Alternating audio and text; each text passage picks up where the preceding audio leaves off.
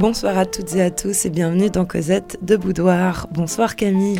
Bonsoir Hélène, bonsoir à toutes et à tous. Nous nous retrouvons donc ce soir pour une émission intitulée Fleureter au Moyen Âge.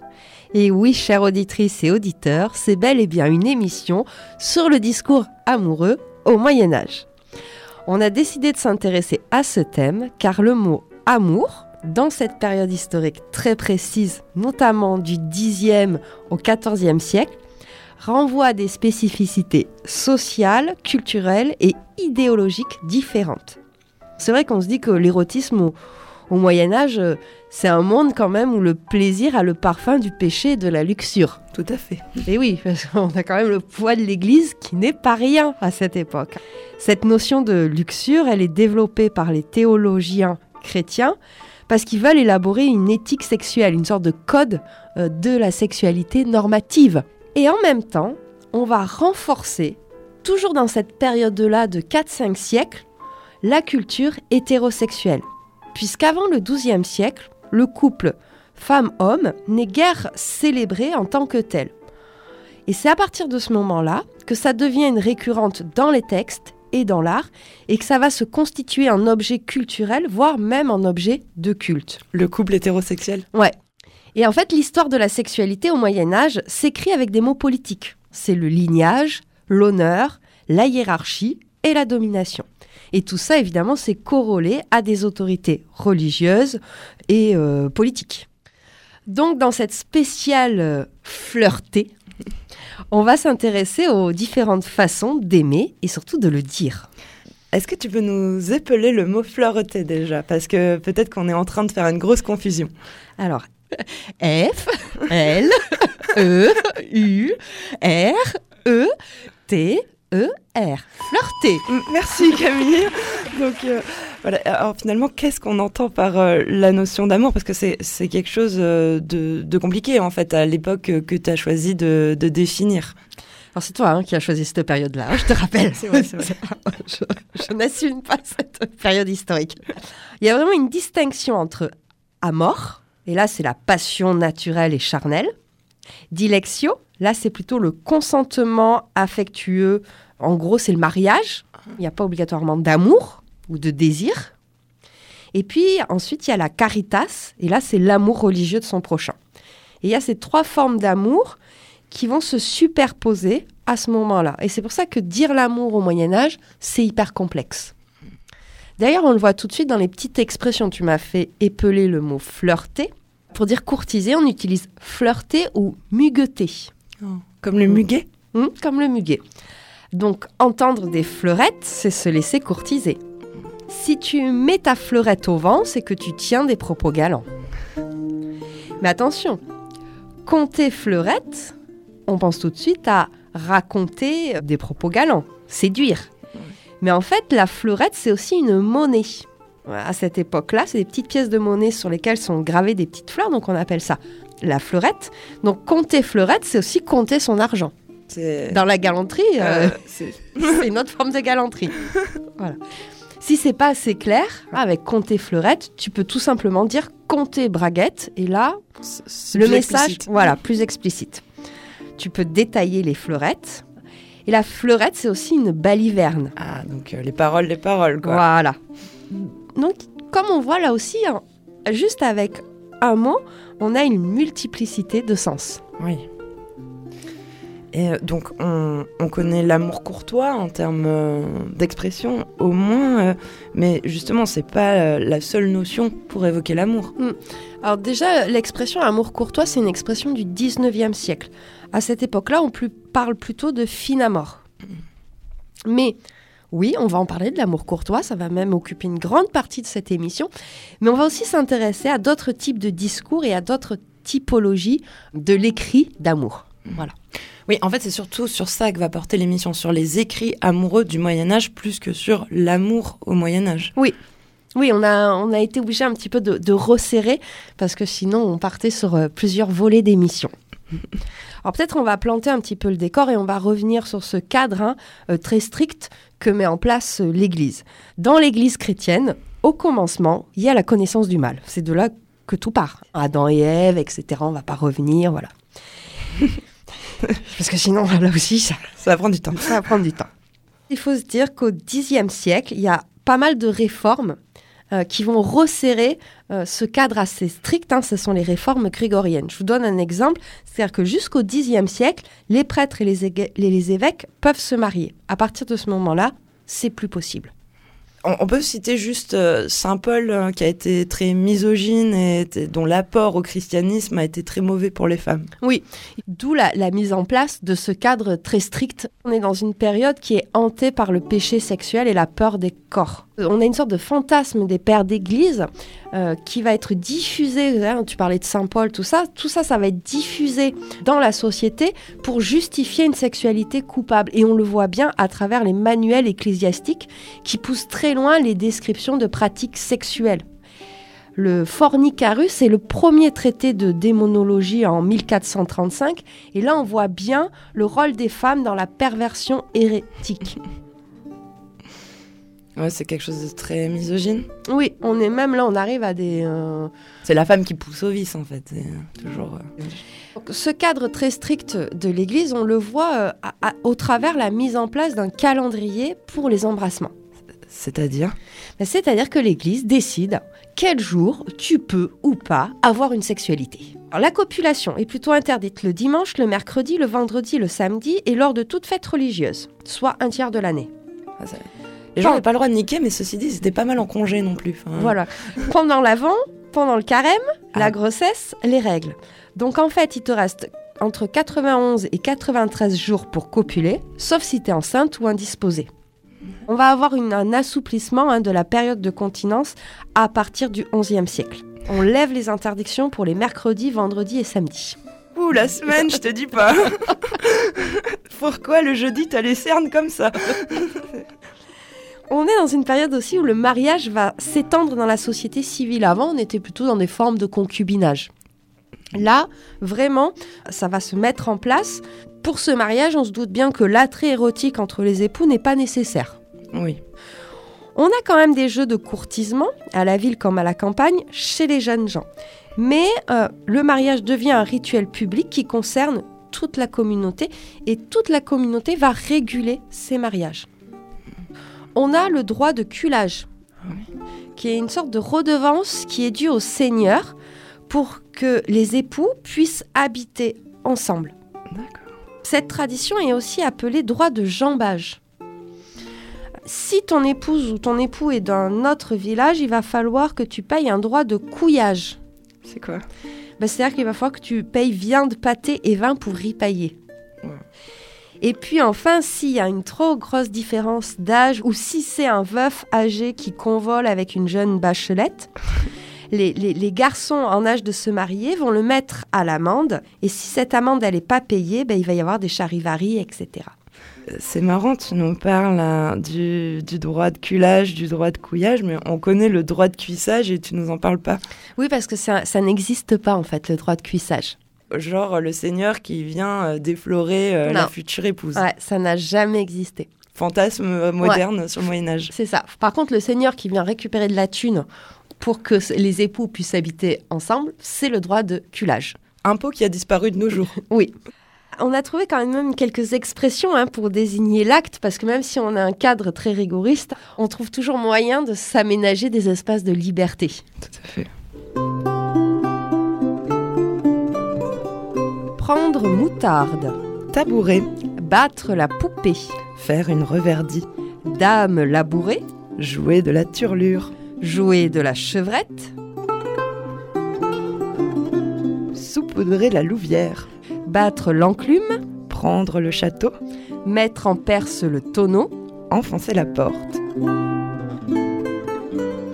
capturer la perdrix, fréquenter les basses vallées, lever son fuseau, caresser l'écureuil, fouler la vendange, battre le velours, coqueliquer, foutre en cul, gésir en piotre.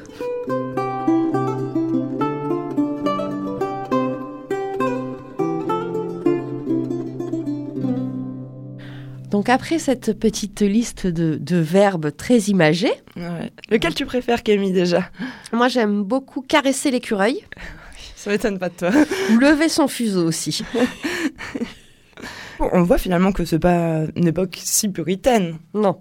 Enfin, L'Église l'est, mais finalement la société civile euh, se débrouille bien. Oui, même euh, l'adultère est fort répandu dans cette société euh, civile pour euh, la recherche d'émoi érotiques, malgré le danger d'une grossesse non désirée ou la répression pour amour illicite. Hein. Attention, hein, il y a une double morale. hein. On est beaucoup plus tolérant envers les hommes qu'envers les femmes. Et on a beaucoup de textes comme les fabliaux qui vont s'amuser de ces amours euh, illicites. Et puis regarde, le, le roman arthurien, ce n'est que ça. Mm. Que Oui. des amours euh, illicites. Et on ne compte plus non, non plus le nombre de bâtards nés de folles amours princières et, et royales. Oui, c'est vrai. Euh, D'ailleurs, il y a une fête qui célèbre ces amours euh, adultériens. C'est la Saint-Valentin. C'est pas du tout le même sens qu'aujourd'hui. L'Église a récupéré euh, cette fête-là, euh, c'était plutôt une fête païenne, hein, une fête de, de, de rite, de fécondité, etc. Hop, on y colle un sang, comme ça, christianisation. Mhm. Et alors, lors de ce- cette fête, on va euh, réunir notamment chez les nobles des cours d'amour où on fait des sortes de concours euh, poétiques. Et puis, on a un jeu qui s'appelle le Valentinage, qui est un jeu extra conjugal et qui comporte un aspect assez libertin et satirique à l'égard de l'autorité maritale. Et en fait, pendant cette Saint-Valentin, tu as le droit d'avoir des, des amours euh, adultériens. Ouais. En, plus, du coup, la Saint-Valentin, c'est assez proche euh, du jour du Mardi Gras, donc avant le carême. Donc peut-être que c'est vraiment le, le mois des folies, février. C'est le mois des folies. Non, parce que tout à l'heure, tu parlais du calendrier, du coup. euh, Mais euh, de nos jours, la Saint-Valentin célèbre le couple. Là, c'est exactement le, le contraire. Enfin, pour autant, on est quand même dans une société, là, on, on rigole, on parle des jeux galants et tout, mais c'est quand même une société un peu violente, un peu rude. Oui, c'est une société très vi- violente. Euh, le viol est notable, alors difficile à mesurer d'un point de vue euh, des historiens et des historiennes, mais on sait qu'il existe, on sait qu'il est pratiqué, notamment en réunion. Euh, les violeurs sont souvent composés de, de jeunes de toute profession, avec des majorités de clercs et de bacheliers. En fait, ces bacheliers, ce sont des jeunes cadets de l'aristocratie qui se retrouvent un peu sans bien. hein. Ce sont ces, ces chevaliers errants qui vont être euh, idéalisés dans les, les romans de, de chevalerie. Et donc, eux, ils vagabondent par groupe avec à leur tête un chef et des objets à conquérir qui sont les femmes à cette époque-là. Plus cette violence sexuelle, elle va être exacerbée. On est quand même dans des périodes de guerre, de guerre civile, de jacquerie, de grandes compagnies. On pense aux écorcheurs pendant la guerre de Cent Ans, euh, Villon et les coquillards. hein. le viol est, est- est régulièrement pratiqué. Et banal, en fait, j'ai Ouais. ba- banalisé aussi. C'est ça. Notamment, euh, il y a certains clans, hein, comme les Armagnacs, les Bourguignons, qui le pratiquent. Et ce viol, on- on- il est aussi présent dans la littérature médiévale. La pastourelle, qui est un écrit particulier, hein, où souvent il y a des jeunes bergères et des jeunes bergers, on a des scènes de viol dans le roman de Renard, dans la chanson de geste et le roman de, de chevalerie. Alors souvent, on a des persos féminins soumis à la pression violente, qui va parfois être sauvé par un héros épique, Mhm. mais parfois c'est ce même preux chevalier qui va la violer aussi. D'accord. Ambigu, donc. Ambigu. Pause.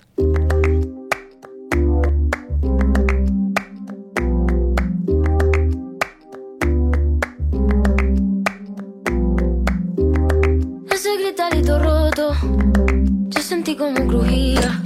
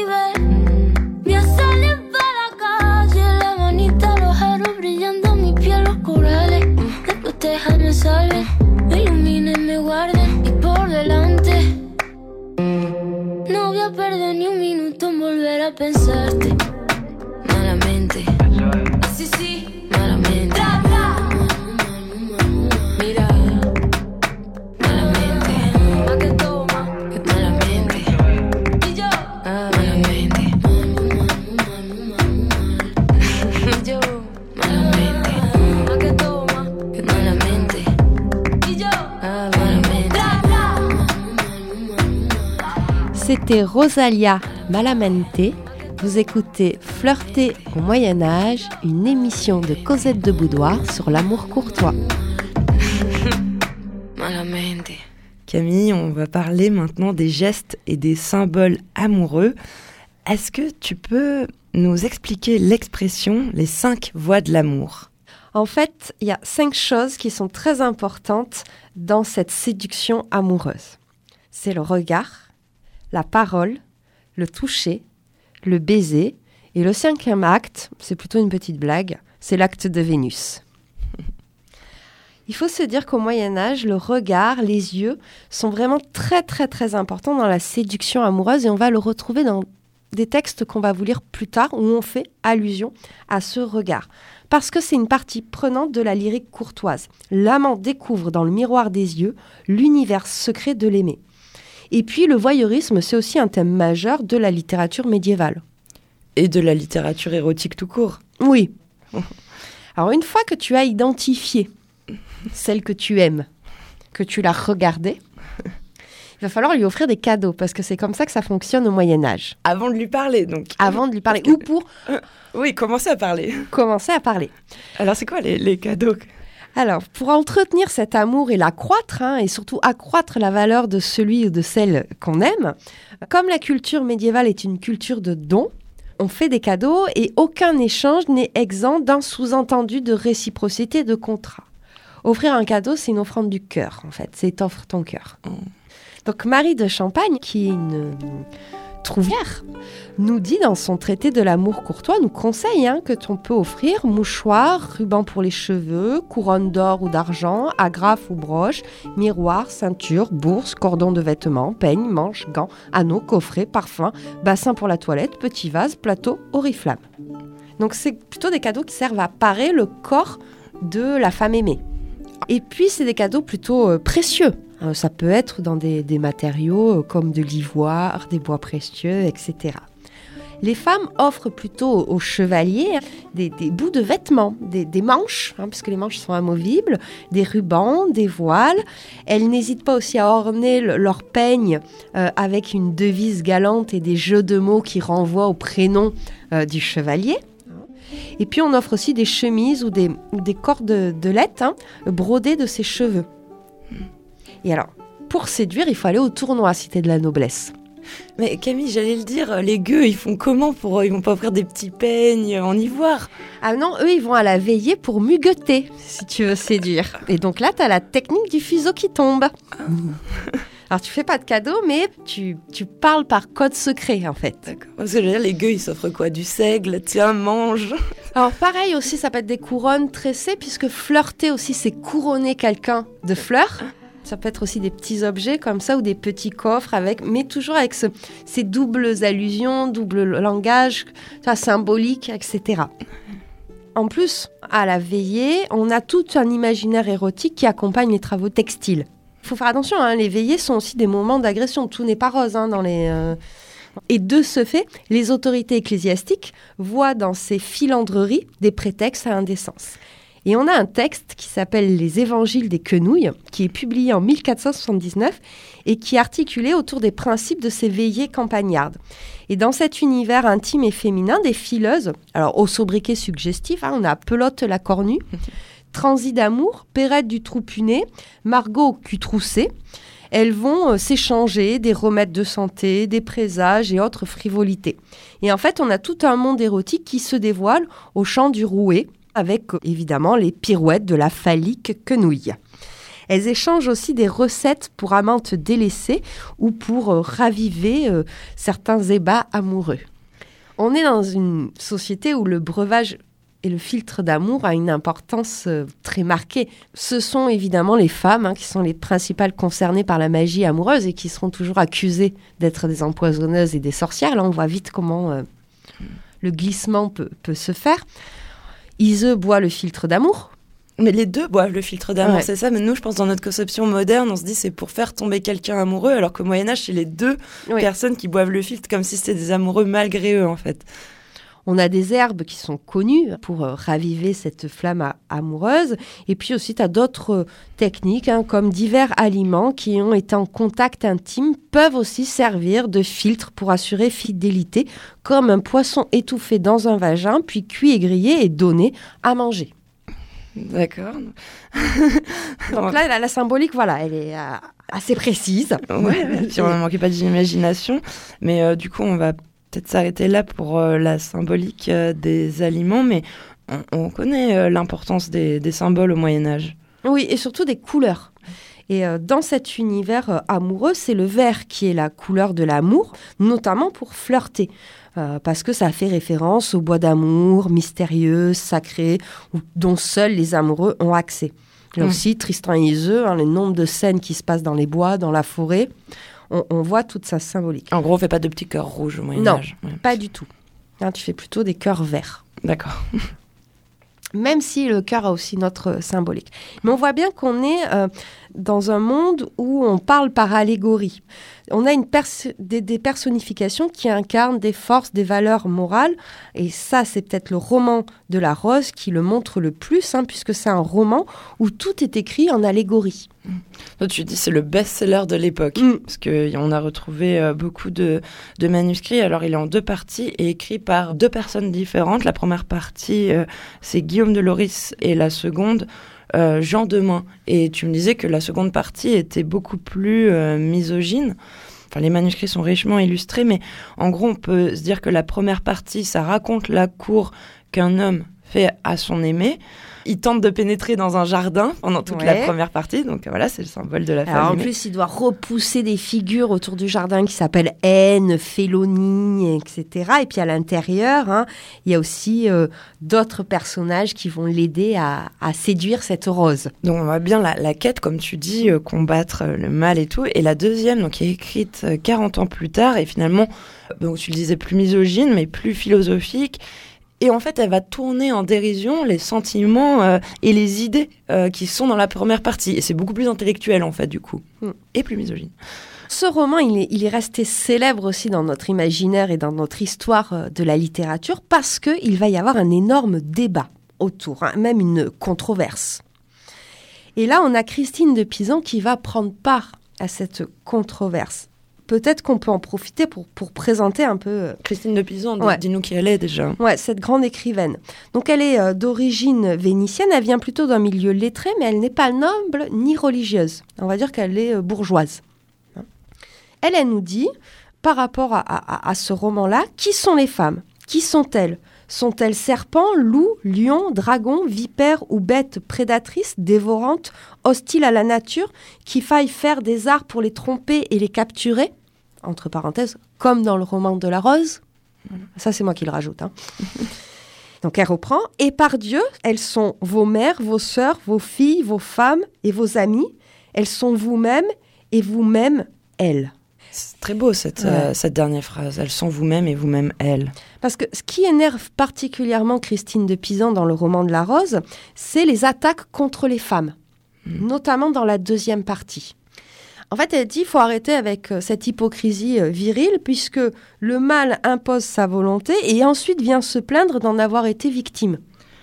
Oui, en fait, elle énumère euh, des, des arguments. Elle cherche vraiment à, à convaincre Mm. que c'est un écrit euh, misogyne. Elle dénonce euh, nommément des gens, on va le voir. Oui. Euh, ben, on va le voir tout de suite avec cet extrait de La Cité des Dames, un autre de ses grands euh, livres.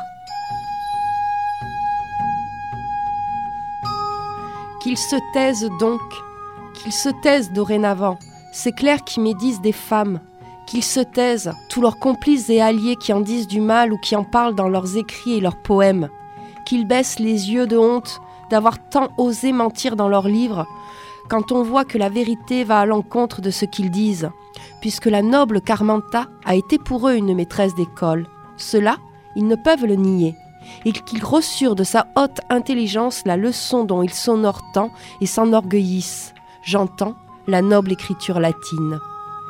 Qu'ils aillent donc se coucher, qu'ils se taisent enfin, Mathéole et tous les médisants qui ont menti en calomniant les femmes par jalousie. Vous écoutez Cosette de Boudoir, fleurotée au Moyen Âge. On voit bien que Christine de Pisan, elle, elle donne des noms, quoi. Oui, dans cet ouvrage-là, hein, La Cité des Dames, elle dénonce vraiment l'inégalité d'éducation. Elle montre qu'il y a eu des femmes célèbres dans tous les domaines et qu'il faut arrêter de dire aussi il n'y a pas de femmes artistes, il n'y en a jamais eu, etc. Elle est assez euh, avant-gardiste hein, par rapport à son époque. Mais même sa vie en elle-même est, est assez particulière. hein. Euh, donc elle rentre dans l'écriture par la poésie lyrique, un genre qui est très, euh, très classique pour les femmes de l'époque. Puis elle va commencer à s'attaquer aux épîtres, en dénonçant notamment la déloyauté et la calomnie des hommes sur les femmes. Et puis après, elle va aller de plus en plus loin, elle va écrire des chants religieux alors qu'elle n'est pas religieuse, elle va faire des écrits mystiques, de la poésie politique. Elle est une des premières à employer le jeu. Elle a son équipe d'escrivaines, elle a une bibliothèque, elle connaît le latin, donc elle est capable d'échanger et de débattre avec les grands théologiens de l'époque. C'est-à-dire les grands connards. Ça, c'est c'est le sous-texte. si on reste un peu sur notre euh, roman de la rose, on a, tu- tu- ce roman, il se passe dans un lieu qui est le jardin. Et le jardin, c'est un des lieux symboliques de l'amour. D'ailleurs, on l'appelle même lieu de plaisance, puisque au Moyen Âge, le monde sensible de la nature fait vibrer. On a plein de fêtes qui se déroulent au printemps, au mois de mai, le, le mois des, des floraisons. Les fréquentations paysannes ont lieu sur l'herbette. On va trouver ça, par exemple, dans des textes. Sur l'air bête. Ce jardin, il renvoie aussi à une représentation médiévale des femmes et de l'amour. Au XIIe siècle, sept charmes sont associés au jardin. Les fleurs, l'herbe, les arbres, les fruits, les oiseaux, le ruisseau, la brise. Ce cadre idyllique. Et donc, comme on l'a vu dans le roman de la rose, le jardin représente l'univers de la dame aimée en secret. La vieillesse est évidemment exclue de ce jardin-là. C'est pour ça qu'on a toujours une fontaine ou un point d'eau hein, pour, pour rajeunir dans les jardins médiévaux. Est-ce que le jardin a une place importante dans notre société euh, concrètement quoi? Est-ce que les gens ont un jardiner ou... Oui, on est à une époque où l'art du jardin va se développer chez les princes et les seigneurs sous l'influence de l'Orient. Ah hein. oui, ouais, On- les artistes là-bas. Voilà, on- on- le jardin sert à festoyer et à danser entre gens de qualité, entre nobles. On met des volières, des fontaines, on a même des automates hydrauliques, des miroirs. Voilà, on agrémente vraiment les jardins. Et puis, on, ce jardin, en tant que symbole du, du- de lieu de l'amour, on le retrouve avec le tableau de, de Jérôme Bosch, hein, le jardin des délices, où on a une nature exubérante, couverte de plantes sexuées, de volatiles lubriques et d'animaux hybrides. Je préfère l'enfer de Jérôme Bosch, mais c'est vrai que ça appuie bien ce que, ce que tu viens de nous dire sur le Moyen Âge et tous les symboles du jardin. Mm. Quoi. Et, et du coup, bah, avec- chez Bosch aussi, on voit tout un bestiaire. Je sais pas si on peut en parler un peu du bestiaire du Moyen Âge. Bah, c'est ça, bestiaire fantastique. euh, au Moyen Âge, on a une certaine concordance entre les comportements animaux et les comportements amoureux. Aujourd'hui aussi, on dit balance ton porc, je te rappelle. Enfin, Oui, sauf que là, on est sur la licorne au Moyen Âge, s'il te plaît. Riche symbolique, reliée à la fois au profane et au sacré, puisque la licorne est aussi le symbole de la révélation divine. Je te jure, l'Église, ils arrivent à tout récupérer. Même les licornes. Donc on parlait d'art pour euh, illustrer le jardin, mais on peut parler euh, tapisserie, tissage, pour illustrer la, la licorne, puisqu'on ces tapisseries de, de la dame à la licorne hein, qui sont dédiées aux cinq sens et qui sont surtout une métaphore de l'amour courtois. Alors là, on va faire un, un- un bond en avant avec l'extrait euh, qu'on va lire. Donc c'est un roman contemporain hein, du XXe siècle. C'est La Dame à la licorne de Tracy Chevalier. Et l'autrice imagine le contexte dans lequel cette tapisserie de la Dame à la licorne a été créée. Viens donc flirter au Moyen Âge dans l'émission de Cosette de Boudoir. Je sais quel animal j'aimerais être, Altège, en lui courant après. Lequel? Une licorne. Avez-vous jamais entendu parler de la licorne? La jeune fille haussa les épaules. Parvenue en haut de l'escalier, elle ouvrit la porte accédant à une autre pièce. On dit qu'elle se plaît à poser la tête sur les genoux des demoiselles. Est-ce là ce que vous aimez faire? Oh, ne me prenez pas pour un si rustre personnage. La licorne est connue pour toute autre chose. Sa corne possède un pouvoir très particulier, le saviez-vous? Elle ralentit et me regarda. Et quel est-il? Si un puits a été empoisonné, parlant d'un puits, la jeune fille s'arrêta et par une fenêtre me montra la cour. Une fille plus jeune qu'elle se regardait dans un puits. Le soleil mordorait ses cheveux. Jeanne passe son temps à contempler son image, dit-elle. Sous nos yeux, la dite Jeanne cracha dans le puits. Si votre puits est empoisonné, ma belle, ou souillé, ainsi qu'il l'a été par Jeanne, qu'une licorne vienne y tremper sa corne, et l'eau retrouvera sa pureté. Qu'en pensez-vous? Du bout de la langue, la jeune fille remua le clou de girofle. Que voulez-vous que j'en pense? Je veux que vous voyiez en moi votre licorne. Il est des moments où vous êtes souillé, oui, même vous, ma belle, comme toute femme. Tel est le châtiment d'Ève. Mais vous pouvez retrouver votre pureté chaque mois pour peu que vous me laissiez prendre soin de vous. Vous baisez et vous baisez jusqu'à ce que vous riez et pleuriez tout à la fois. Chaque mois, vous retournerez au Jardin d'Éden.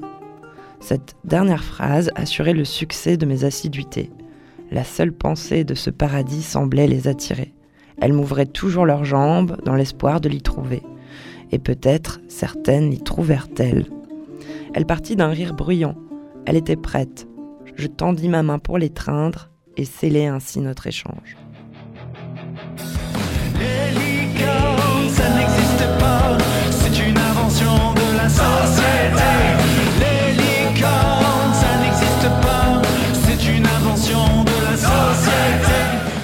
Va trouver euh, d'autres créatures surnaturelles, hein, comme les fées aussi, qui vont euh, pas mal orienter l'aventure dans les récits médiévaux. hein.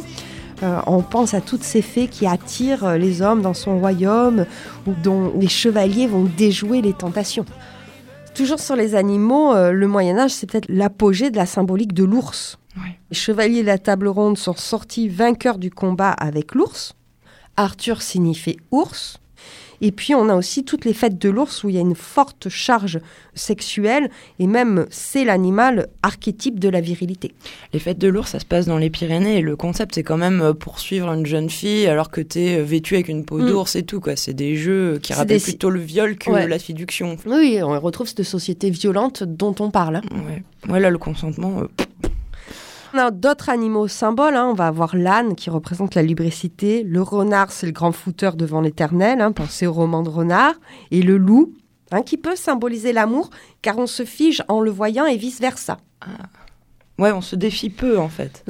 Et après, on a le dragon qui symbolise aussi le, le faux amant. Mais on, a aussi trouvé euh, une façon euh, un peu spéciale de faire de la botanique au Moyen-Âge. Oui, on- il existe à ce moment-là, dans l'Europe, des peintures qui représentent un arbre fruitier d'une essence plutôt rare puisque ses branches sont chargées de lourds pénis en érection euh, parce que la vie, c'est le vie. Au Mhm. Moyen Âge, on est euh, là-dessus. Donc d'ailleurs, le roman de la rose, on a un des exemplaires qui est illustré par Jeanne de Montbaston. En bas de la page, on a deux arbres à phallus. Alors ces Ah, arbres c'est pas discret, hein. Non, Enfin, non. c'est pas des. Il faut regarder de près euh, pour distinguer une Non, forme tu comprends, euh, tu direct, quoi. Mm. Et puis accueille dans ses petits paniers les, les pénis. Alors, on va retrouver ces arbres à phallus aussi sur des coffres, sur des badges. Des badges? Oui, quand on part en croisade ou quand les pèlerins, hein, ils, ils se signalent portant euh, des badges euh, agrafés sur leurs vêtements. Voilà. On a aussi des, des arbres à vulve. Moins nombreux, mais on en a. Et on fait cueillette aussi. Oui, ces on fait cueillette aussi, avec un petit panier.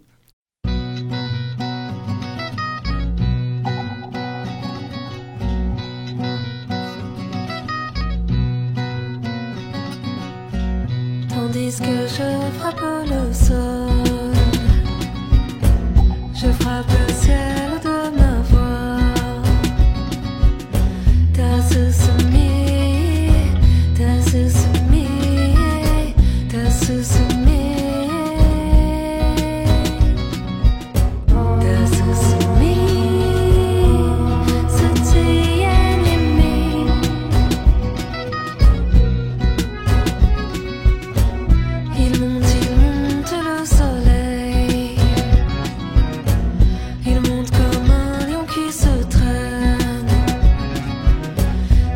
to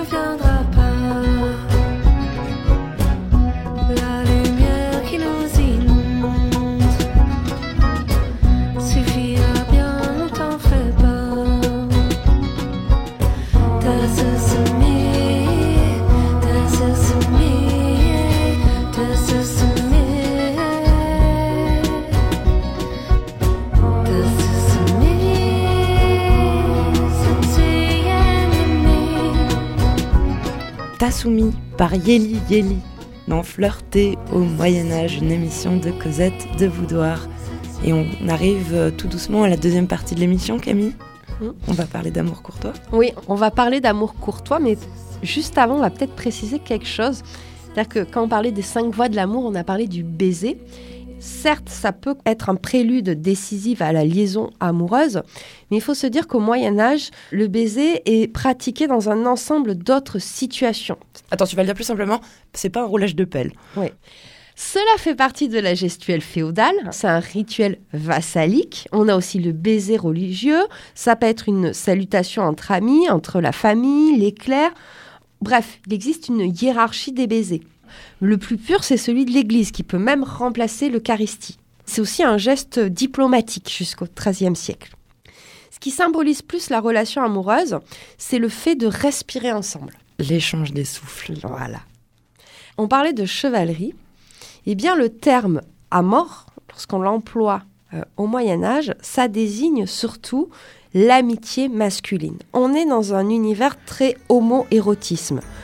Mâle Moyen Âge, société homosociale qui est vraiment un aspect global, organique, avec ce caractère féodal. On est dans une sociabilité masculine qui est culturelle, voire officielle. Le compagnonnage, les bachelleries, la chevalerie, le clergé. Ouais, les bandes d'hommes. Euh, donc cette amitié chevaleresque elle se traduit par des comportements très caractérisés comme se tenir la main, partager le même lit, se baigner ensemble, s'embrasser. Et là c'est le, le baiser euh, vassalique. Cette relation affective ne débouche pas systématiquement sur un amour charnel, qu'on appelle alors sodomie à l'époque, mais euh, on est dans une exaltation de la, de la virtus, hein, des valeurs masculines, dans cet univers très cloisonné, très fermé entre hommes. Et est-ce qu'on célèbre un peu les amitiés féminines? Pas du tout. Il n'y a pas de correspondance. hein. Euh, les amitiés entre femmes ne sont guère envisagées. On a très peu de romans qui évoquent des embrassements féminins. Et alors, ce chevalier qui est la figure virile, il doit être un combattant, un héritier, un géniteur. hein. Et donc, cette virilité médiévale, c'est une façon de se comporter, un ensemble de qualités qui sont reconnues par euh, ses pairs, comme dans la chanson de Roland. Et donc, ces qualités, quelles sont-elles?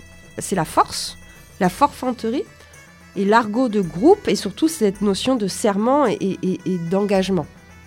Et la chanson de geste, le gab, gaber, c'est tenir des, propos sexuels de vantardise.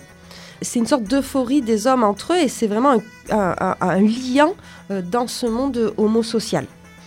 Et cette chanson de geste, elle sert à canaliser des jeunes gens qui savent manier des armes depuis leurs euh, 13-15 ans et qui sont organisés en, en- en bande. Donc on va essayer de leur donner des codes, des sentiments, des postures de la classe dominante pour les canaliser.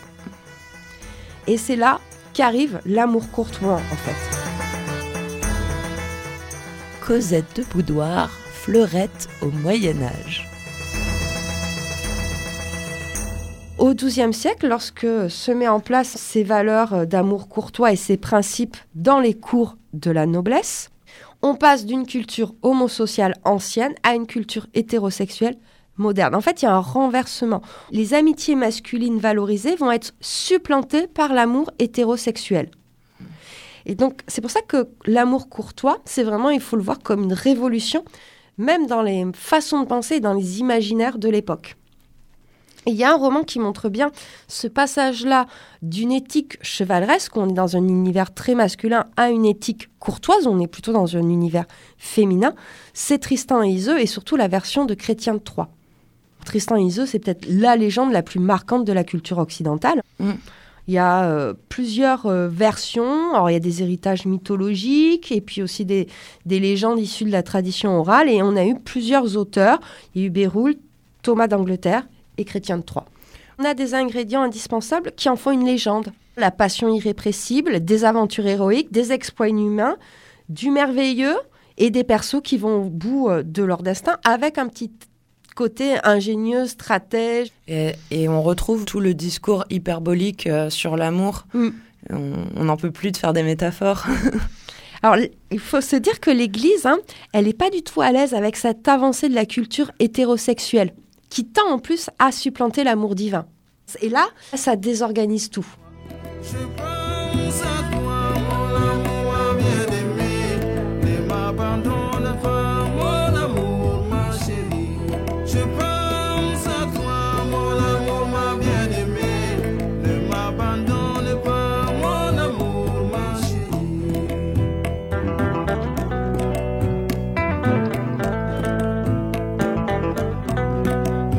On évoquait euh, dans cette flirtée au Moyen Âge euh, l'amour courtois. Que- quels sont ses principes en fait?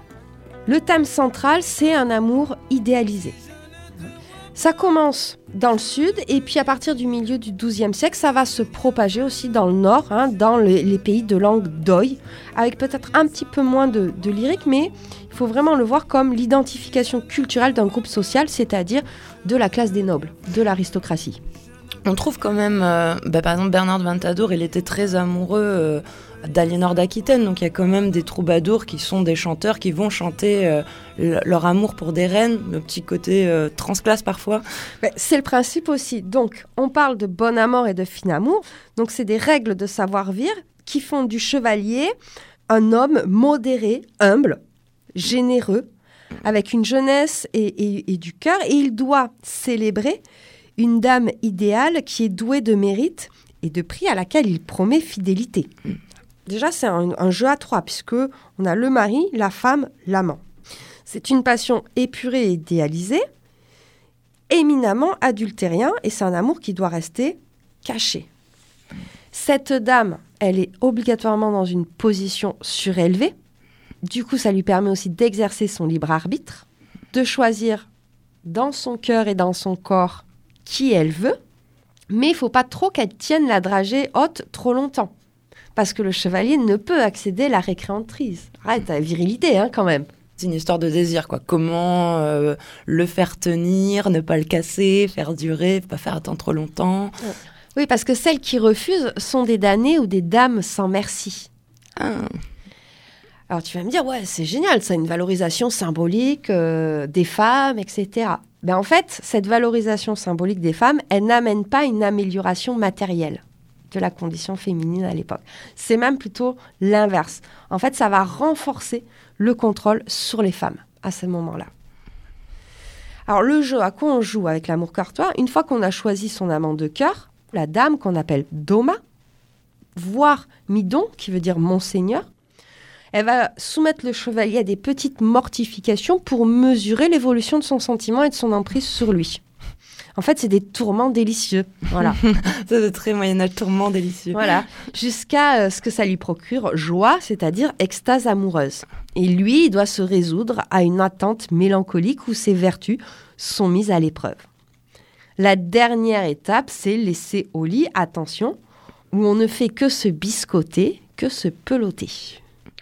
Donc en fait, euh, c'est aussi une épreuve un peu résister à la tentation quand même. Enfin, Oui, alors qui écrit?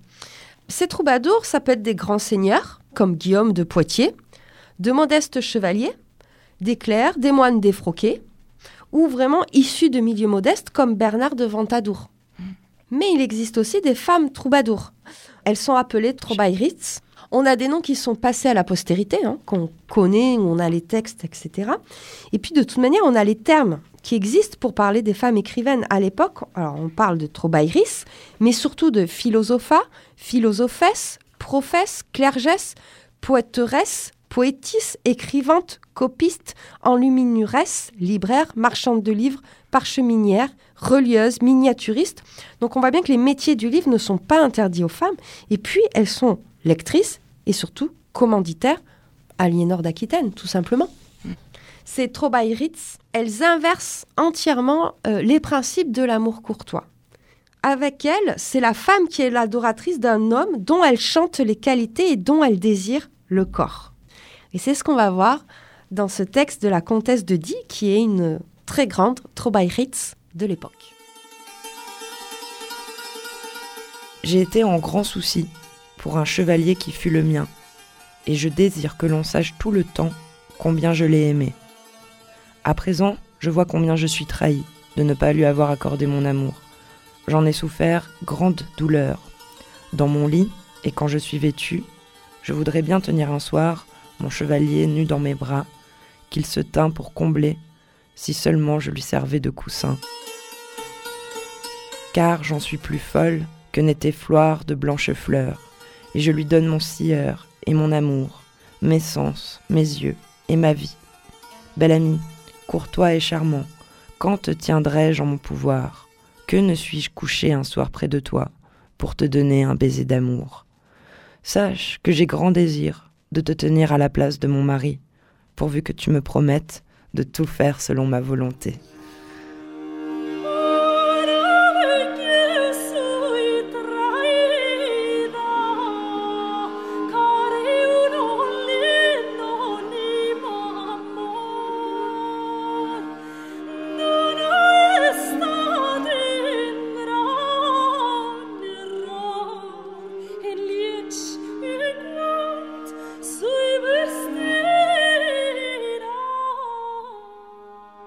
On voit bien que dans, ce texte, elle a inversé, elle fait l'éloge de, son chevalier.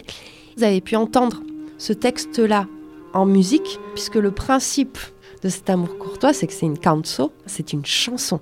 On a voulu vous le lire pour vous donner euh, le sens, que vous puissiez bien comprendre les paroles, mais quand même, on, voit bien que chanter, c'est une autre tête.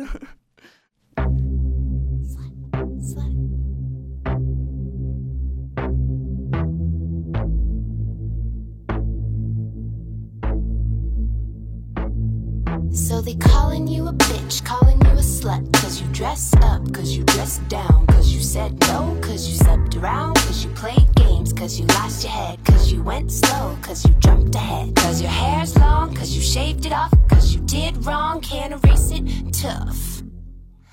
Cause beauty is fleeting, all an opinion. Cause you felt pretty when you attracted your minions. Cause people are seeing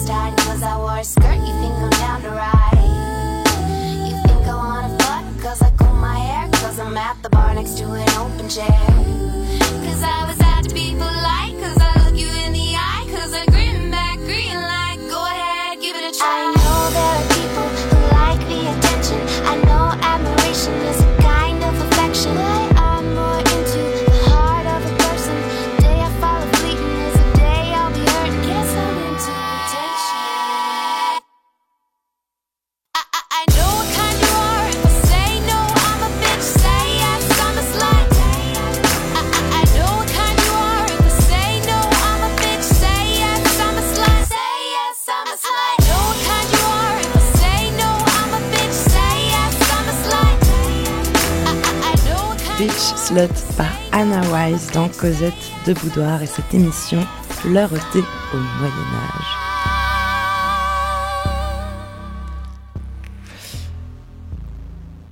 Et si maintenant on parlait des cris mais un peu plus obscènes, Camille? Oui, au Moyen Âge, on aime les plaisirs de la langue et la jonglerie verbale. D'ailleurs, je te propose une petite grammaire érotique de l'époque. Madame est impérative car elle me permet l'optatif. Et si elle m'était indicative et me montra son conjonctif, amour serait infinitive. Et comme nous sommes une corrélative, je voudrais moi me rendre actif pour la rendre elle passive. Ça devait motiver les gamins pour se mettre à la grammaire. On a l'habitude d'opposer à ces romans d'amour courtois les fabliaux érotiques. Fabliaux érotiques, c'est des contes à rire en vers. Entre le 12e et le 14e, c'est vraiment l'âge d'or de ces fabliaux érotiques. On en recense plus de 130 qui sont parvenus jusqu'à nous. Après, il devait y en avoir bien plus. hein. C'est issu de la culture urbaine et c'est beaucoup sur la dérision, l'auto-ironie. Ce sont des pièces courtes qui font parler les corps, qui jouent avec la morale et les tabous. On a une certaine verdeur et une obscénité qui domine et pas mal de culture du viol. C'est un érotisme réaliste à l'opposé d'un érotisme idéalisé de l'amour courtois. On n'est pas euh, dans la classe des seigneurs, mais plutôt dans la classe des marchands et des artisans. On croise des auberges, etc. Voilà. Et on voit tout de suite, on n'est pas dans le même monde, hein, parce que les verbes qu'on utilise dans les fabliaux, c'est foutre, cogner, donner des bons coups, besogner, piquer, pointer, enfourcher. On voit bien la rhétorique euh, virile. Souvent, c'est un schéma assez antiféministe, hein, une avidité sexuelle des femmes et des Russes qu'elles vont employer pour parvenir à leur fin. Ménage à trois, l'homme cocu battu, enfin, on est un peu, un peu là-dessus. Les prêtres lubriques, bien sûr. Ah évidemment. les moines Ouais. défroqués, les petites nonnes euh, Voilà. curieuses. Les jeunes filles qui perdent leur pucelage euh, par naïveté. euh, ben, je pense que le mieux, c'est peut-être de se lire une petite liste de titres de fabliaux qui va très bien illustrer nos propos. De la couille noire. Le dit de la nanette, Le dit des cons. de l'outil du vilain, Le footeur. De l'anel qui faisait grand et roide, Débat du con et du vie. de l'escuiriel, De la demoiselle qui songeoit. de trois dames qui trouvèrent un vie, De la demoiselle qui ne pouvait ouïr parler foutre sans avoir mal au cœur. du chevalier qui fit les cons parler, Celle qui fut foutue et défoutue par une grue. la demoiselle qui voulait voler, De la dame écouillée. Le prêtre crucifié, Gombert et les deux clercs. le vilain de Bayeux, La veuve. la gageure.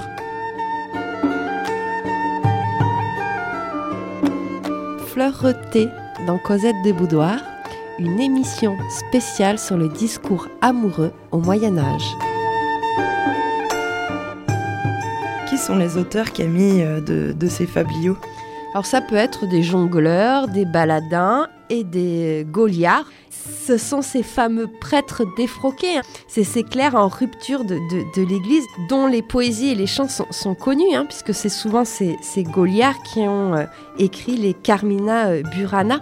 Ils ont quitté l'église. Oui, ils s'autoproclament euh, soldats de, de Vénus. D'accord. Tous ces auteurs des fabliaux ont quand même une bonne connaissance du modèle littéraire de leur temps. Ils font souvent des références aux romans arthuriens, à la comédie latine, au roman de renard, à l'art scolastique de la dispute. C'est quand même des gens lettrés qui ont une intelligence de l'écrit. Parallèlement à ça, à ces fabliaux érotiques, les histoires galantes ou licencieuses connaissent un gros succès, notamment en Italie. Et oui, pour le, le premier d'entre eux, on peut citer euh, le Décaméron, écrit par, euh, par Boccace. C'est vrai que ça fait très fabliau aussi. On voit qu'on sort de, de cette période. Les plaisirs libertins sont plus acceptables pour les honnêtes dames euh, dans les, euh, les histoires de Boccace que dans les fabliaux. Ils échangent, jeunes hommes et jeunes femmes, ils semblent échanger sur un plutôt un pied d'égalité dans le Décaméron. Après, il n'y a pas de merveilleux non plus, comme dans certains fabliaux. Ouais. Hein, pas de, euh, de chatte qui parle, euh, de cons avec des petites pattes, etc. C'est hein. vrai. Et moins de morale religieuse, et on a presque une narration plus moderne. Et c'est pas en latin, euh, Mm. c'est en italien aussi. Donc euh, voilà, vraiment l'époque change. En parallèle euh, de ces histoires galantes ou, ou licencieuses, on a aussi d'autres types de textes qu'on appelle les laits. Oui, c'est vrai, tout à l'heure, tu fais bien de donner cette définition parce que tout à l'heure, on parlait euh, des dits en citant les titres des fabliaux et c'est chaque type de texte a une dénomination euh, particulière. Et donc dans les laits, on a des sujets qui euh, recouvrent, qui élargissent en fait ces descriptions de relations amoureuses. On est dans quelque chose de beaucoup plus, plus large. On a surtout Marie de France dont les textes sont parvenus jusqu'à jusqu'à nous. Et donc elle, elle va retranscrire des contes oraux bretons, des fables d'origine antique, sauf qu'elle insiste beaucoup dans ses textes sur l'autonomie et le désir des femmes. Et elle va connaître un véritable succès, mais ces textes vont faire beaucoup d'enjeux et de jaloux. C'est pour ça que des fois, on, dit qu'elle n'a pas existé, etc. Comme Louise Labbé, où quand c'est trop brillant pour une femme, on remet en doute, hein. on ne sait jamais. Mais je vous propose qu'on s'écoute un des textes de Marie de France.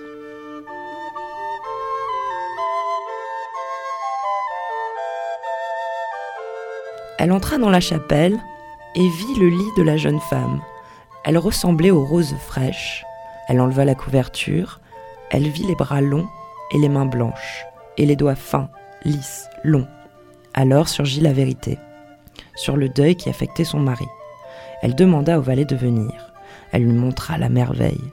Tu vois, dit-elle, cette femme, belle comme les pierres fines, c'est l'amie de mon mari, celle qu'il pleure de douleur.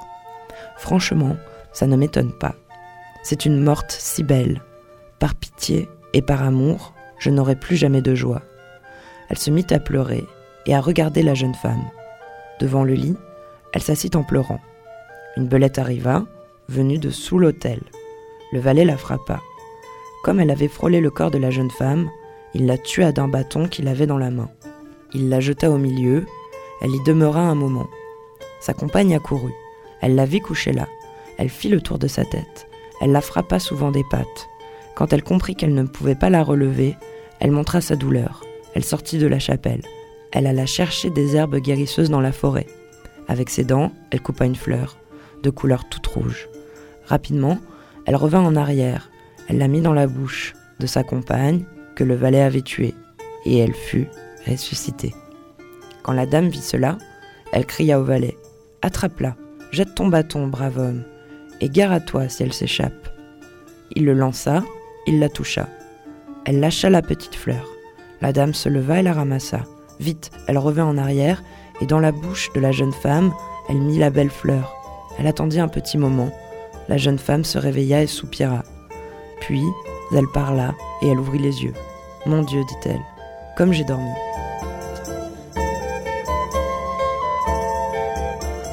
Dans ce texte de Marie de France, qui a été traduit par Laura Vasquez, publié dans la revue Muscle, numéro 20, donc c'est une traduction très très récente, on voit ce côté un petit peu conte, avec la belette qui parle, voilà, moi je trouvais ça très très mignon. La fleur. On va aussi trouver des devinettes érotiques, ça ça marche bien à l'époque.